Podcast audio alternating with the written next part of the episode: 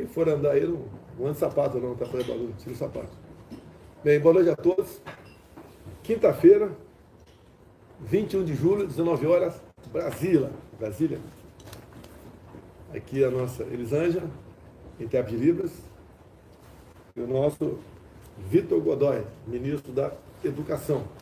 Vai falar uma coisa simples aqui, mas de extrema importância do, do que seria né, é, o ponto de inflexão na educação básica no Brasil. E muita coisa, no primeiro, segundo, terceiro ano, tivemos que cumprir o que estava na legislação, livros que haviam já sido comprados, né, e não dava para você fazer muita coisa.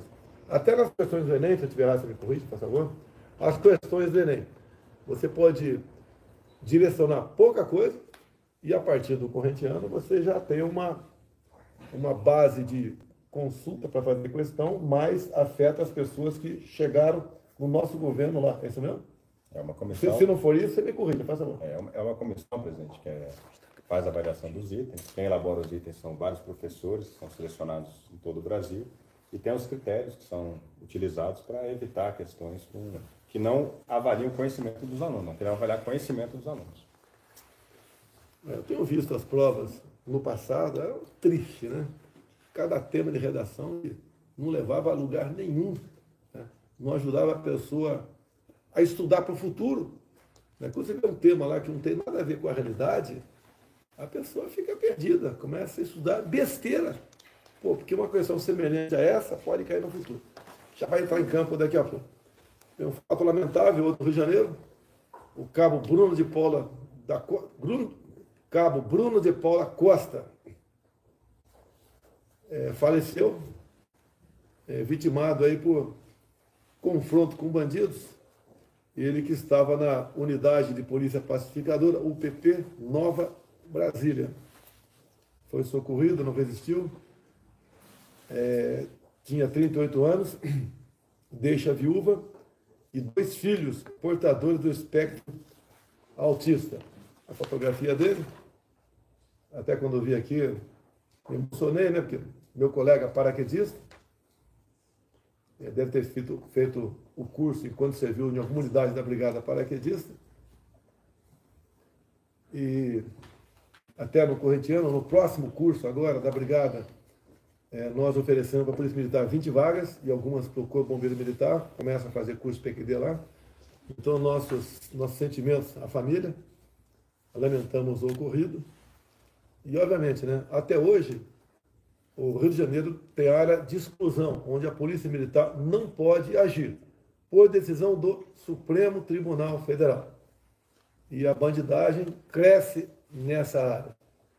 E a Polícia Militar fica com dificuldade para combater esses marginais. É algo parecido quando a gente via filme de cowboy no passado, quando alguém cometia um crime nos Estados Unidos, né? E ele fugia. E quando chegava no, no México, a patrulha americana não podia entrar naquele estado e, e ele estava em paz lá no, no, México. Aqui, a mesma coisa acontece no Rio de Janeiro. Nessas áreas protegidas por uma decisão do Supremo Tribunal Federal, e protegidos. Quanto mais protegidos, melhores armados eles vão ficando. E quando entram em ação, é, o lado de cá, que é o lado da lei, é, por muitas vezes sofre, sofre baixas como aqui do, do prezado paraquedista, aqui o cabo de pó. Então, nossos sentimentos aos familiares, tá? que Deus conforte aí, acolha o de Paula na sua infinita bondade. Vou passar a palavra daqui a pouco para o nosso ministro. Curiosidade, hoje foi mais um dia de revogaço. O que é o revogaço? Cada 100 dias te revoga, a gente contabiliza né, tudo que foi revogado é, nesse, nessa, nesses últimos 100 dias. Alguém, alguém, alguém, alguém me boicotou aqui eu estou perdido aqui.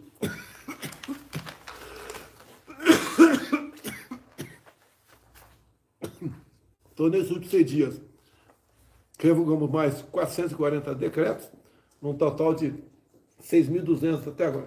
Então, você vê aqui, de lá para cá, governos anteriores, quantos decretos ele emitiu e quantos revogaram. Então, a diferença no governo FHC aqui, dois governos FHC, né? O azul está lá em cima, se baixou muito mais decreto do que se revogou. No governo Lula continua na mesa batida, no Temer também, nosso inverteu consideravelmente. Então nós já revogamos 6.364 decretos e baixamos 1.480. Isso é desburocratizar, é facilitar a vida de todos, né? Quando querem algo que a consulta tem que ser feita pelo, por leis, por decretos que regulamentam leis, e também temos revogados de portarias que é dentro de cada é, ministério. Então, o que, que eu posso dizer aqui? O nosso governo sozinho, tá? o nosso governo sozinho, revogou muito mais decretos do que outros governos juntos. É para pegar essa lista cor de abóbora aqui, né? Somar os retângulos das outras, né? somar não chega no nosso. Então, 4 de FHC, 8 de FHC, 8 de Lula, meia dúzia de Dilma, 2 de Temer. Nós revogamos muito mais decretos que todos eles juntos.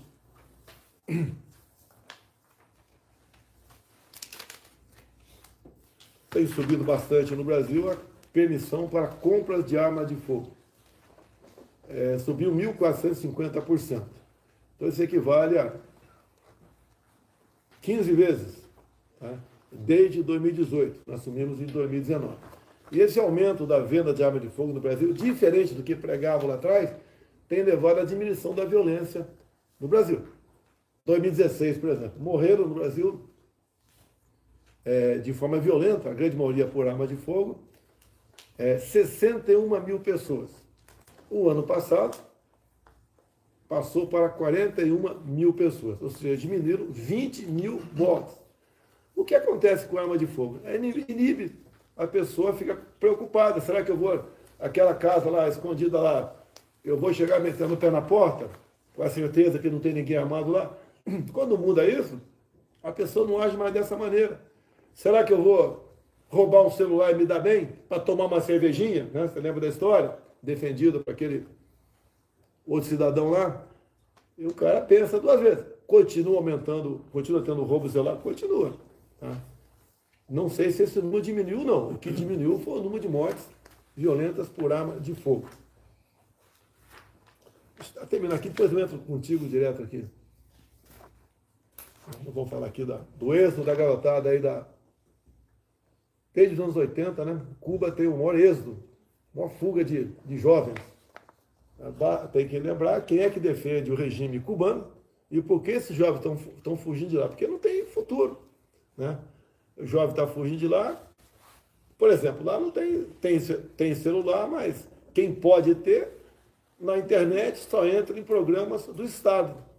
Não tem zap, não tem trocar mensagem com a namorada, não tem nada disso. E é impressionante, tem muito jovem aqui no Brasil que apoia a esquerda, que defende o regime cubano. Mas tudo bem. E quando se fala em drogas também, né, que a droga leva à violência.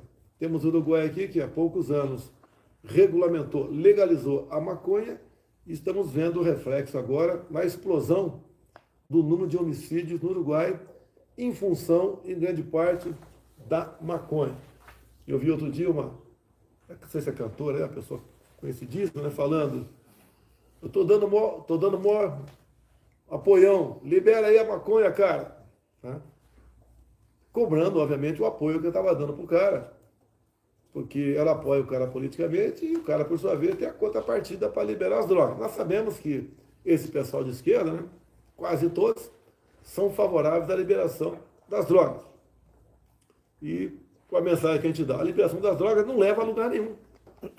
Tá? Vai é, retroalimentar um sistema que vai levar à violência, vai levar a outros males, que a tendência é aquele país entrar em desgraça. Curiosidade apenas, não vou responder aqui. É, as pessoas que dirigem, né? que, por exemplo, uma fuma maconha, outra não fuma. A, a, a velocidade de reação ao estímulo é diferente de uma para outra pessoa ou não? Tá? Por exemplo, ambas estão dirigindo, por exemplo, mesma direção, lado a lado, e vem um, um perigo para o lado de lá, que uma luz que acende imediatamente para duas pessoas. Qual vai pisar no freio na frente? A pessoa que não fuma maconha ou a que fuma maconha? Tem diferença? Tem, não vou responder aqui. Essa diferença pode custar a vida de quem está naquele carro ou não? Eu não quero polemizar, não vou responder aqui.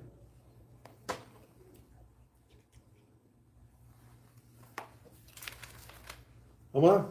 Como é que está o ProUni? Fala com a gente rapidamente o ProUni. Presidente, a gente fazer o anúncio aqui, tem muitos estudantes esperando o anúncio da data de inscrição, tanto do ProUni quanto do FIES.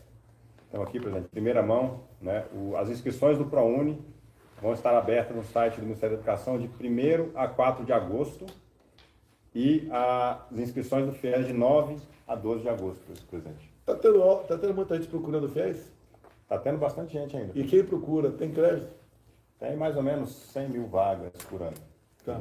Essa média está constante nos últimos anos? Nos últimos anos, sim. Tá, então a média, 100 mil vagas anuais. Tá, aqui outro dia eu vi um, os caras falando, ah, ele cortou o dinheiro da saúde. Alguém cortou o recurso para o FIES? FIES não. Não tem nada a ver.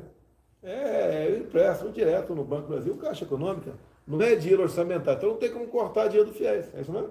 É, houve houve uma, uma redução, presidente, lá de é, 2014, depois da crise financeira é, mas essa redução tem se mantido estável em 100 mil vagas, mas tem sobrado vaga. Né? Eu acho que a gente precisa discutir, inclusive, uma nova política de financiamento estudantil, porque essa política ela está realmente é, sobrando vaga por conta da, da, dos juros e dessa dificuldade também que os alunos têm de pagar. E por isso que o senhor fez aquela medida provisória, medida provisória para renegociação das dívidas. Então a renegociação é até 99%?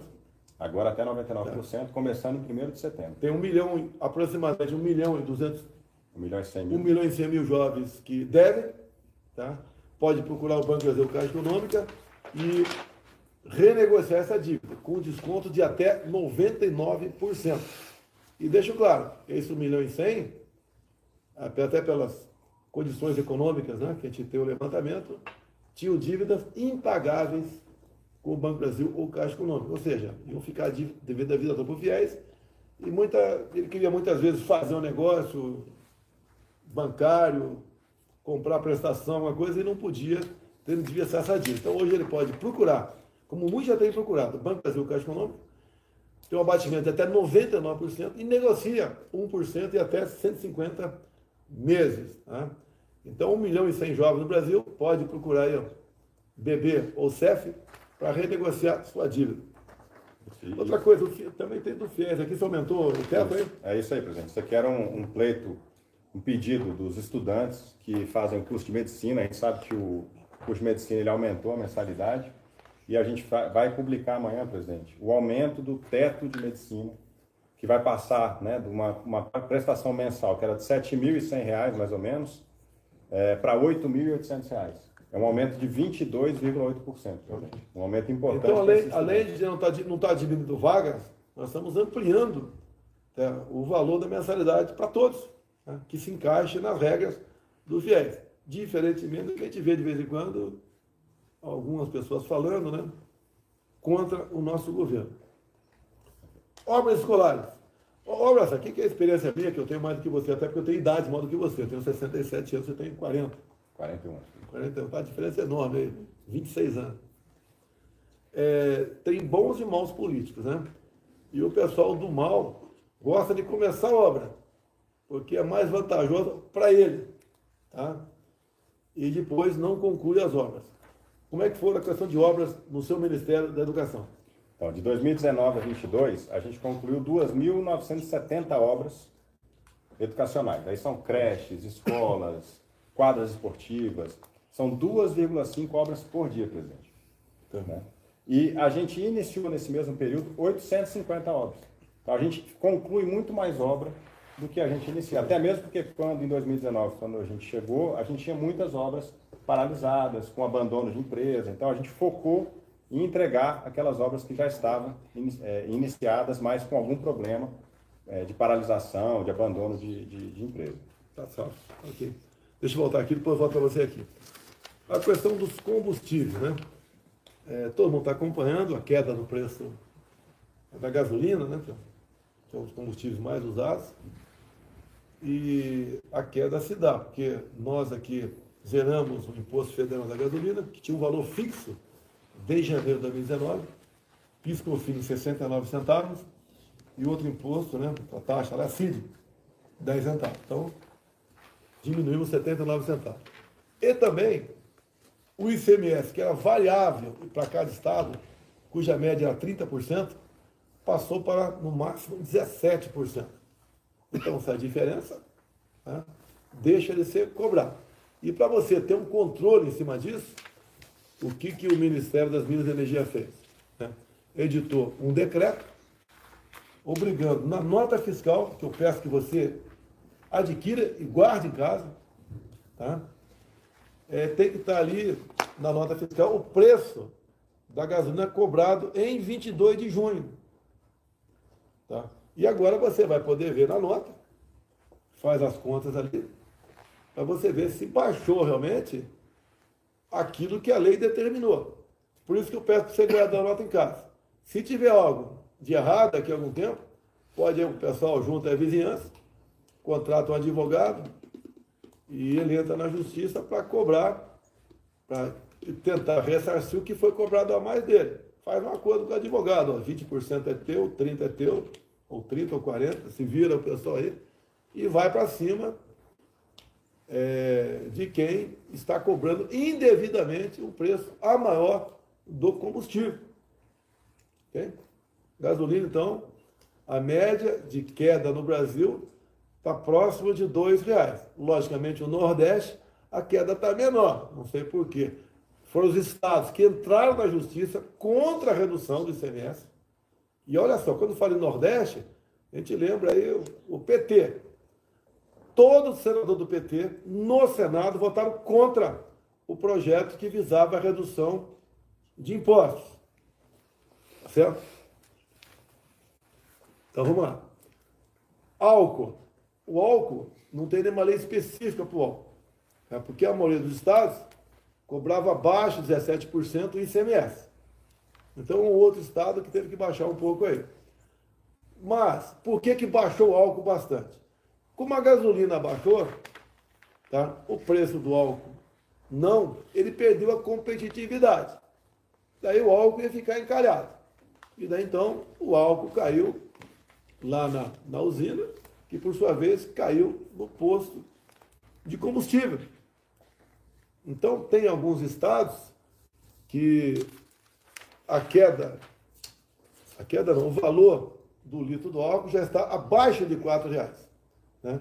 Não é o estado como um todo, é, é o estado cujo posto está próximo a uma usina. Vou explicar por quê. Aí é outra coisa que meu governo fez.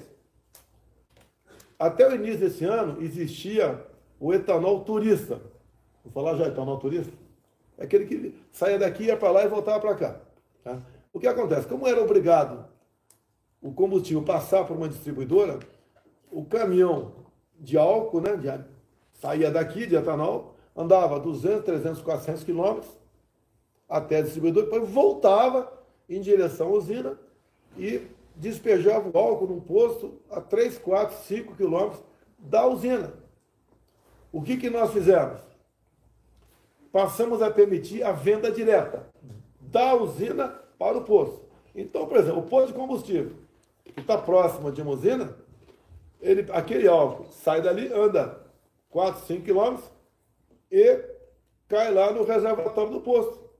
E como praticamente o custo do frete foi baixíssimo, o preço da usina chega próximo ao preço da bomba. Por isso que os estados produtores, tá, que, cuja usina tem proximidade do posto de gasolina, nesse, nesses postos de combustíveis o preço está lá embaixo. E os estados produtores, temos São Paulo, Goiás, Mato Grosso, os do Nordeste. Então, o maior número de postos com combustível abaixo de R$ reais deveria ser o Nordeste. Então, essa. Nós estamos conversando aqui com o Ministério das Minas e Energia. Quem sabe fazemos, a ideia é fazermos um super cadastro onde você vai poder entrar na internet, tá? Bota lá o teu endereço, vai aparecer ali o, a usina mais próxima do teu endereço, que por consequência você vai achar um posto mais próximo possível, e ali deve ter o etanol mais barato. Nós não interferimos no preço do etanol. Quem faz é o mercado. Agora, se você vai com o teu carro, que é flex, se vai botar um wall que está próximo do preço da gasolina, você não vai botar álcool, vai botar gasolina. Então esse preço automaticamente vai para baixo. E é o que eu tenho dito. Né? O Brasil caminha para termos um dos combustíveis mais baratos do mundo. Obviamente, tirando os países que são autossuficientes né? e têm refinarias. O Brasil só não é autossuficiente em refinaria porque no início desse século, né? teve um super presidente aí, vou falar o nome dele, né? que começou a fazer três refinarias, gastou 100 bilhões de reais e não concluiu nenhuma. Ficou lá a sucata, né? a conta para você pagar, e você, como não destila, tem que buscar gasolina e diesel no mercado. Bem, vocês estão acompanhando. Petrobras, por exemplo, no dia de ontem, quem diria, né? A nossa querida Petrobras, uma empresa fantástica, mas que não estava tendo o viés é, social previsto em lei. Está previsto em lei. E estamos em guerra. É a final da Covid, é a guerra lá fora. Tá? Não tinha esse olhar social. Mas ontem a Petrobras baixou 20 centavos o preço da gasolina nas refinarias. Eu vi a explicação do novo presidente da Petrobras dizendo que seguiu os critérios da PPI, que foi no governo Temer, deixa bem claro. O preço para paridade internacional foi no governo Temer, tá? levando-se em conta os acionistas minoritários, cujos papéis foram vendidos, em especial para fundo de pensão do Fundo do Brasil, no governo Lula. Tá? Vamos dar responsabilizar quem é direito. Que eu vejo uns caras falando agora por aí que me culpando aí do, de tudo, né? Só não me culpa da redução do preço do combustível. Muito pelo contrário. Ele declara aqui na revista Oeste que Bolsonaro prejudicou o governador ao reduzir o preço da gasolina. Ou seja, critica que está alto.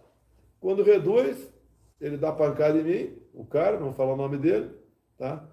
Porque eu reduzi o preço do combustível. Quem reduziu, na verdade, foi uma lei federal, uma lei é, federal que teve amplo apoiamento da Câmara e do Senado. Peguei aqui a tabela aqui do etanol.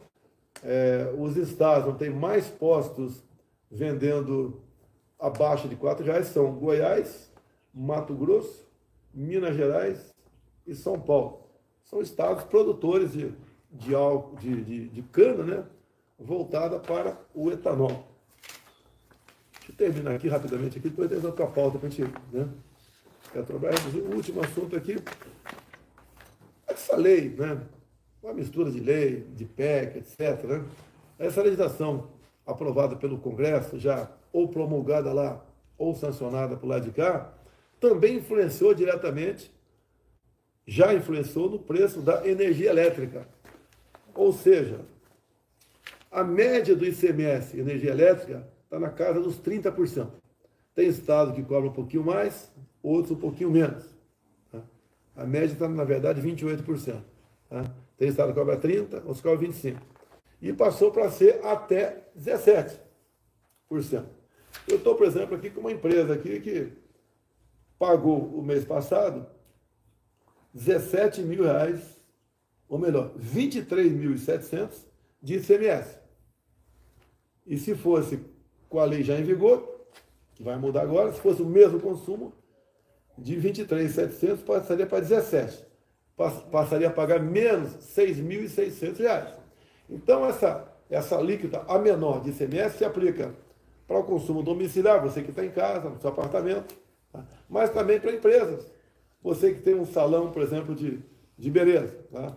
tá lá, tem um consumo lá de mil reais de energia mensal, ou dois mil, né? porque aquele negócio para o cabelo lá gasta energia para caramba. Vai reduzir bastante. Tem uma padaria, vai reduzir. Um barbeiro, uma oficina mecânica, né? uma escola, vai diminuir. E vai diminuir bastante. Não é pouco, não. É consequência dessa legislação. E não é apenas energia elétrica. Você que tem telefone celular, pega teu telefone, vê lá ICMS. O estado que mais cobra ICMS no Brasil é, é cobra, não quero falar aqui, né? é um estado que cobra 37%. O que menos cobra é 25%. A média está na casa dos 30%. Vai passar para 17%. Vai praticamente diminuir o cobrado de ICMS. E diminuir bastante, não é pouca coisa, bastante.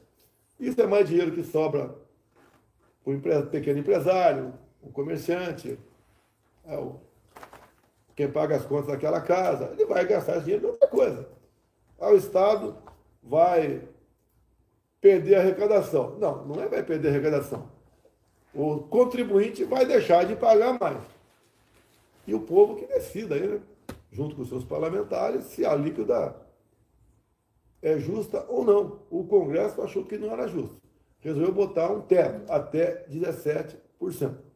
Então, não é apenas a diminuição dos, dos impostos nos combustíveis, mas também na energia elétrica e nas comunicações.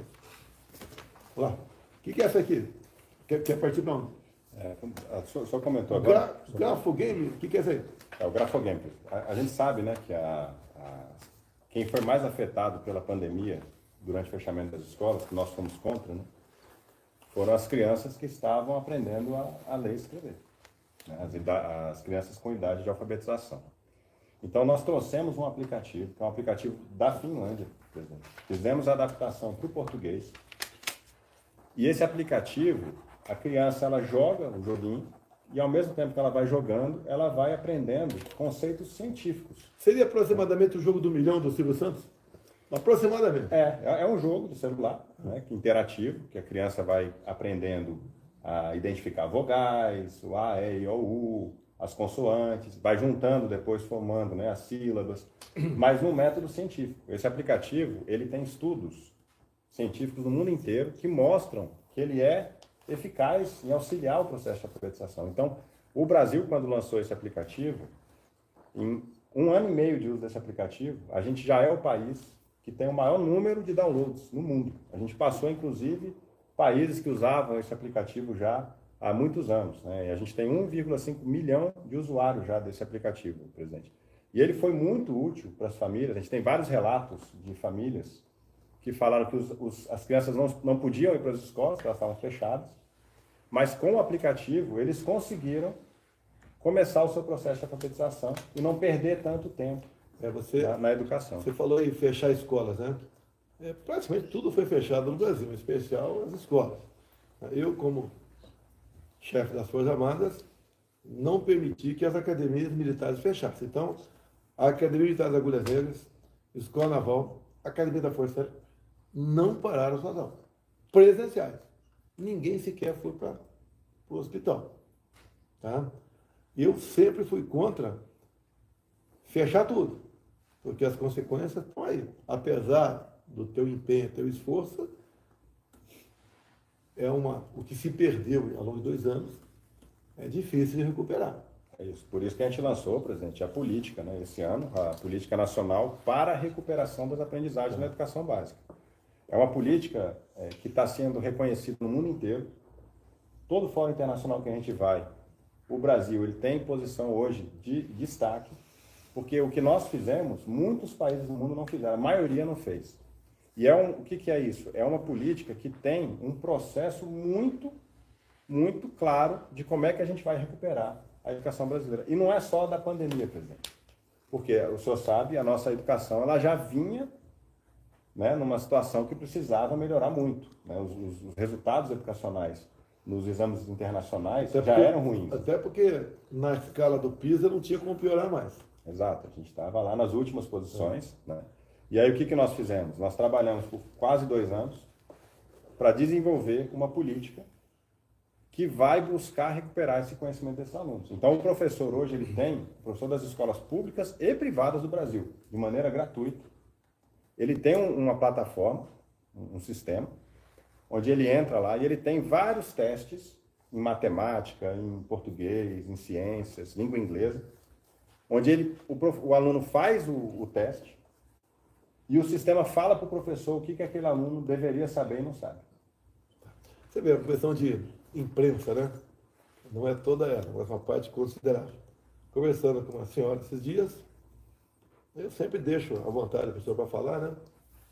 É porque ela está chateada comigo. Por que você não comprou a vacina é, logo começou, o, apareceu o vírus? Bem, a senhora queria comprar essa vacina quando? Quando começou o vírus. O vírus começou a aparecer em 2020. Na verdade, começou a pegar para valer em março de 2020. Daí eu falei para ela. Mas a primeira dose aplicada no mundo foi no Reino Unido em dezembro de 2020. Ninguém tinha vacina para vender. E quando no ano seguinte começou a vender vacina, não tinha, ó, manda 100 milhões de dólares para o Brasil. Não tinha dólar. Era, era em conta gotas. Né? E o Brasil fez a sua parte. Nós compramos né, mais de 500 milhões de doses de vacina. Então, em 2021, eu não tenho de cabeça aqui, mas todo mundo que queria a vacina teve acesso a ela, e de forma voluntária. Eu não obriguei ninguém a tomar vacina. Eu não falei, ó, quem não tomar vacina, o filho não pode se matricular à escola, ou não pode, vai ser demitido do emprego. Nós não fizemos isso aí. Nós fomos pela liberdade. Então, nós, o Brasil comprou vacina para todos aqueles que queriam tomá-la. Nenhum governador comprou a vacina. Se o teu governador fez festinhas, ele tá, e teve muitos governadores que fizeram, está mentindo. Toda a vacina foi comprada pelo nosso governo. E foram aplicada no que dependeu do governo de forma voluntária. Alguns governadores exigiram a vacina para até para buscar um serviço público, até para tirar, retirar a carteira nacional de habilitação. A Bahia foi um dos estados que mais impôs né, é, medidas para obrigar a pessoa a tomar vacina. Não respeitou a liberdade daquelas pessoas. E o nosso governo respeitou a liberdade. E todos aqueles que quiserem tomar vacina, tomaram. A responsabilidade é de quem tomou, como, como diz a lei e como diz ali o, o contrato com a Pfizer. Tá? A responsabilidade é de quem tomou a vacina. Não me interessa quem tomou ou quem não tomou. Todo mundo hoje dia tem a sua noção da eficácia da vacina, no que ela colaborou ou não, não vou entrar em detalhe, tá? é, no tocante à pandemia. Pelo que tudo indica, a pandemia está controlada e, infelizmente, esse vírus aí vai ficar rodando pelo mundo. Não vai embora, como gripes outras rodam pelo mundo também. É isso mesmo, João? Aqui. Outra coisa aqui para você, Agamar. Qual o próximo assunto? O próximo assunto, a entrega dos livros. Livros, bem. que são esses livros que estão comigo aqui? Aqui está escrito, conta para mim. Que, que, são esses livros aqui? É, conta para mim é um programa né, da Secretaria de Alfabetização, que a gente foi criado em 2019 para dar um foco na, na, alfabetização, que é um dos problemas da, da, educação brasileira. E esse programa ele tem essa iniciativa que é uma ação conjunta do MEC, Ministério da Educação, com o Ministério da Cidadania, que tem um programa lá chamado Criança Feliz. Esse programa ele tem visitas que são feitas nas casas das famílias, que têm mães gestantes e que têm filhos até seis anos de idade e que estão no cadastro único. Para poder fazer o quê? Passar a orientação para aquela família de como né, educar, de como ajudar essas crianças a se desenvolverem numa fase que é uma fase importantíssima, que é a primeira infância. É a fase em que o ser humano tem o seu desenvolvimento mais importante para se tornar depois um cidadão pleno.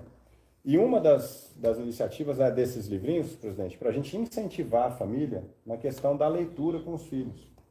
Porque já existem muitos estudos científicos que mostram que a leitura, mesmo para bebês. É, para bebês? Para bebês também. Inclusive na, na barriga das mães. Né? É, faz diferença depois no desenvolvimento cognitivo, né? desenvolvimento do cérebro dessas crianças. Então, são 20 livrinhos que a gente distribui. E a gente capacita, a gente dá treinamento para essas equipes que vão nas casas dessas famílias, para poder orientar os pais de como que usar, como usa esse material, como usar esse material. O tema aqui, né, me lembra um pouquinho, fui alfabetizado, você vê que eu já cheguei alfabetizado na escola, minha mãe, todo mundo foi para a escola já sabendo ler e escrever. Eu estou vendo os temas aqui que é parecido com a cartilha Caminho Suave. Está aqui, ó. A cegonha e a raposa, a lenda da vitória régia, o corvo e o jarro, João Magrelo, pode botar Pedro Gorducho também? Não é bullying, não? Não, não é não.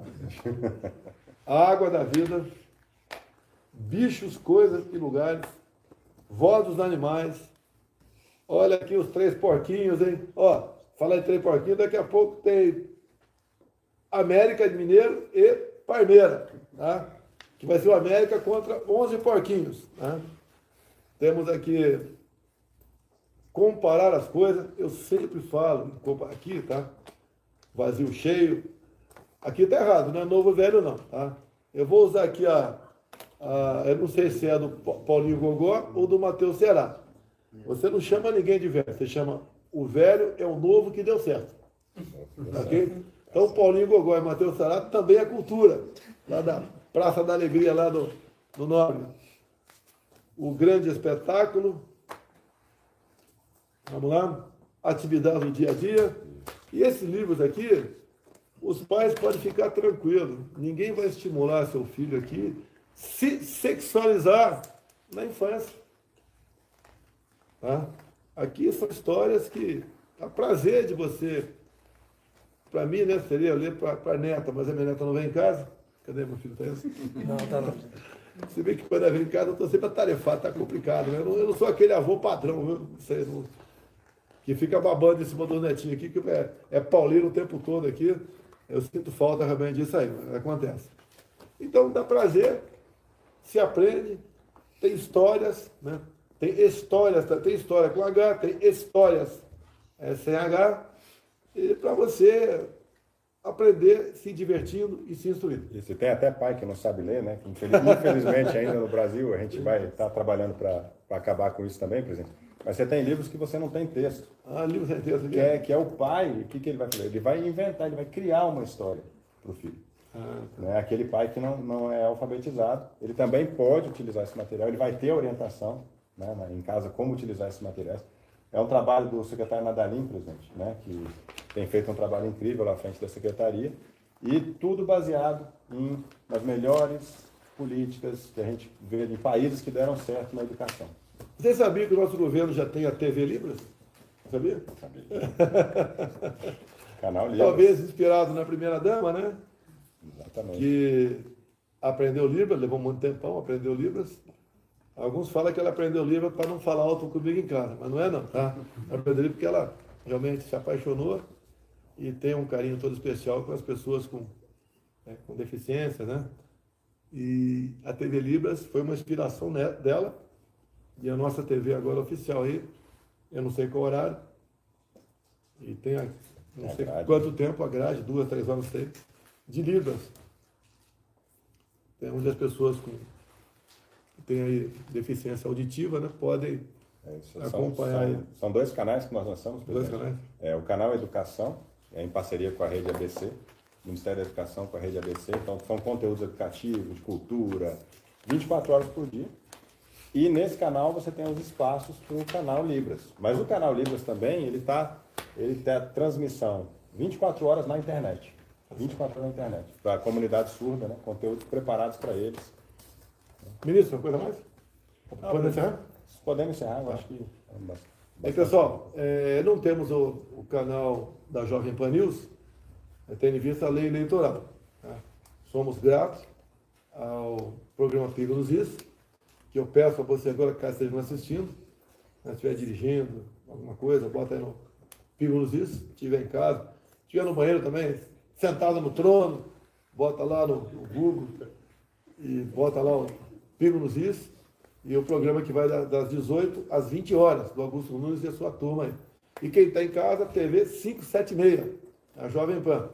Porque geralmente eles pegam uma rebarba aqui do programa nosso aqui e comentam alguma coisa. E a gente acompanha aqui também, porque se algo que nós falhamos, a gente vai corrigir na próxima quinta-feira. Bem, amanhã é sexta, estou em Brasília. No sábado de manhã partirei para Vitória, no Espírito Santo. Tenho pela manhã a gente vai chegar no aeroporto, a gente vai deslocar de moto até um local de um evento, ter uma marcha para Jesus, tá? E vai ser algo fantástico. Eu sempre vi é, nas imagens, né, os movimentos patrióticos numa, numa grande ponte que está lá, uma coisa fantástica. Até porque as imagens são tiradas de prédios, né? São tomadas de prédios, uma coisa fantástica. E parece que o pessoal vai fazer esse movimento pela ponte e depois vai no local lá para realizar é, o evento religioso. Se Deus quiser estarem presentes, logicamente o dia é dedicado aí a, a louvar o nosso Deus. Mas, até o momento, como sempre acontece, de forma voluntária, tá? o pessoal comparece de moto, a gente faz um percurso. Fico muito feliz, agradeço antecipadamente a todos os motociclistas do Espírito Santo e região que porventura se fizer presente. No momento aqui nós temos contando toda a nossa rede, Facebook, YouTube, Instagram, TikTok, na casa dos 100 mil pessoas nos assistindo. É, com a Jovem Pan tinha quase o dobro disso, né? Então a gente calcula sempre que aproximadamente 400 mil pessoas, somando outros canais, é, tem a nossa linha direta aqui na, na nossa live de todos os dias às 19 horas, desde quando assumimos. Acho que falhamos uma ou duas vezes que estava estava voando e o avião que a gente, a gente usa aqui, a internet é muito fraca, você consegue apenas é, textos ou abrir alguma fotografia que leva algumas dezenas de segundos para abrir uma fotografia. Imagem é impossível. Então perdemos, acho que duas vezes. Todas as semanas foram feitas. E toda semana nós fizemos. Algumas vezes nós passamos de quinta para sexta-feira, por questões que não, não dava para você fazer naquele dia, por, das obrigações inadiáveis da nossa parte. Presidente, só, só lembrando um detalhe, é, o senhor comentou né, que alguns, alguns partidos foram contra o, a redução do CMS, né? Aconteceu uma coisa no, no Ministério da Educação também que eu fiquei meio chocado, sabe? Porque pela primeira vez né, na história a gente é, ofereceu livro didático para alunos, crianças de 4, 5 anos de idade. Nunca teve. Na escola privada tem. É. O pai que tem condição de pagar, o aluno tem. Na escola pública não tinha. Nós fizemos o edital para fazer, entregar os livros nas escolas. E os partidos de alguns parlamentares de oposição foram no TCU para tentar derrubar o edital para essas crianças não terem acesso aos livros. Então nós entregamos, conseguimos ganhar por unanimidade. O Tribunal de Contas da União derrubou essa, essa, essa representação. E nós conseguimos esse ano, pela primeira vez na história, entregar 2,8 milhões de livros para as crianças nessa idade, que é uma etapa que a gente prepara a alfabetização dessas crianças. Então foi uma conquista é muito importante que tivemos que lutar contra alguns partidos de oposição que não queriam livro para criança. É igual mesma coisa. Tem um cara aí que sempre fala que, que quer acabar com as escolas cívico-militares. Tá? E, obviamente, colégios militares também. Agora, ninguém é obrigado a botar seu filho numa escola civil-militar. E o que acontece? Pelo Bagé, o prefeito lá botou duas, acho que está tentando botar a terceira escola civil-militar lá em Bagé. Parabéns ao prefeito. E a procura é enorme dos pais querendo botar os filhos nessas escolas, que está tendo um bom rendimento, levando-se em conta é, o ensino de maneira geral. Então temos até, até o momento 202 escolas.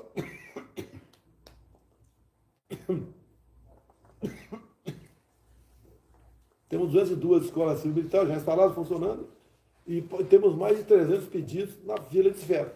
E alguns parlamentares de esquerda né, entram na justiça para, alegando absurdos, para tentar tirar essa, esse, esse, esse, essa coloração de disciplina militar nas escolas. Eu já fui algumas, temos excelentes escolas no estado de Goiás e Amazonas é, não é civil militar e nem militar, como você tem conhecimento das Forças Armadas. São escolas das polícias militares. E o, o desempenho dessa garotada em Goiás e no estado do Amazonas é fantástico, com aproveitamento muito superior à média, até de escolas particulares. Então, o que está dando certo, o outro lado quer sempre mudar. Pessoal, muito obrigado pela, pela, pela audiência. Até a semana que vem, se Deus quiser. É, daqui a pouco tem o América contra 11 porquinhos, né? América contra o Palmeiras. Um abraço a todos aí.